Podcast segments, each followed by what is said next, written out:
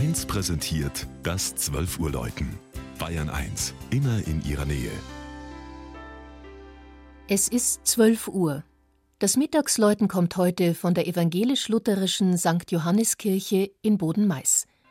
Regina Vanderl über das über 50 Jahre alte geistige Zentrum der evangelischen Christen rund um den Arber.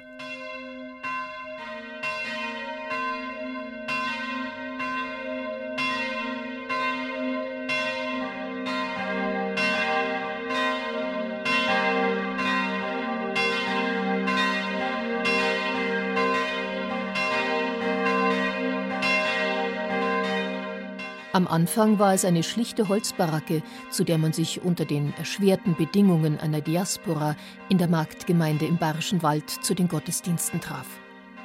Doch seit 1963 gibt es die St. Johanneskirche, die von Anfang an auf die Bedürfnisse einer Urlaubergemeinde abgestimmt war.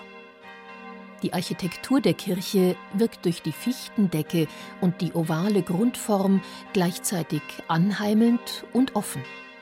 Sie bietet Raum zum Nachdenken und zur Stille. Und sie will vertraute heimatliche Gefühle wecken. Der steile Dachwinkel erinnert an ein Zelt, die Behausung der Reisenden.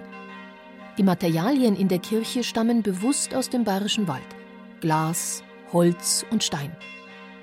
Das beeindruckende Glasfenster, entworfen vom früheren Leiter der Zwieseler Glasfachschule Bernhard Schagemann, stellt die sieben Siegel aus der Offenbarung des Johannes und das himmlische Jerusalem dar.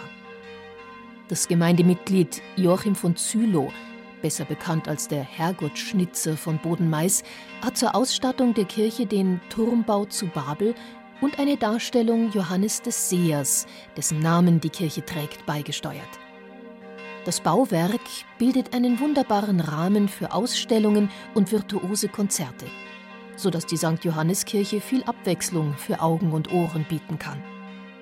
Die drei Glocken wurden 1963 unter dem Geläut der katholischen Kirche auf einem von Pferden gezogenen, festlich geschmückten Wagen eingeholt. Sie waren so gestimmt, dass sie mit den Kollegen von Marie Himmelfahrt gut harmonieren. Es gibt aber noch eine vierte, kleine Glocke, das Bergwerksglöckchen, das schon auf der Baracke zum Gottesdienst gerufen hatte.